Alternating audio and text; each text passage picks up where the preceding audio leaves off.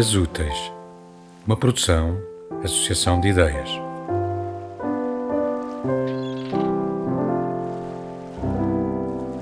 Ali mesmo, vendo a tristeza sem nome que o consumia, decidi colocar em cena todos os meus contactos e dinheiros para mandar investigar em Paris o que teria acontecido a uma desaparecida mala do Sá Carneiro, muito falada por aqueles dias, na qual o falecido teria guardado muitos dos seus manuscritos inéditos entre poemas, contos e peças de teatro. Alegadamente, a misteriosa mala não tinha caído nem nas mãos do dono de hotel, nem nas do pai do Sá Carneiro. Onde estaria então? E com quem? Os meus contactos apontaram-me para um detetive privado português, também ele exilado em França, Domingos Quaresma, que já tinha passado a fronteira dos 70 anos, mas cuja experiência continuava a dar-lhe toda a juventude do sucesso. E onde já não podia ou queria ir, especialmente para o trabalho de campo, mandava um jovem casal de irmãos franceses cuja capacidade fazia inveja a toda a gendarmerie de Paris e arredores. Os gêmeos Pierre e Sophie justificavam bem o meu dinheiro.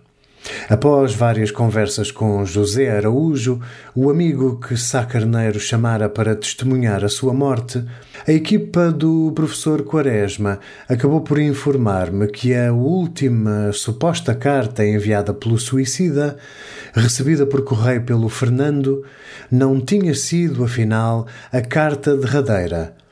Essa tinha a José Araújo enviado ele próprio para Lisboa, a 27 de abril, e continha as últimas vontades do falecido, a indicação para se publicar a sua obra inédita, onde, quando e como melhor parecesse ao Fernando.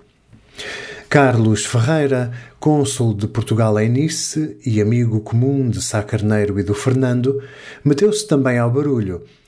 Quis, na prática, tomar as rédeas de todo o processo do funeral e recuperação dos haveres do suicida, mostrando-se até ofendido por Sá Carneiro ter escolhido o tal José Araújo, um iletrado, para testemunhar os seus últimos momentos e dar caminho às suas últimas decisões.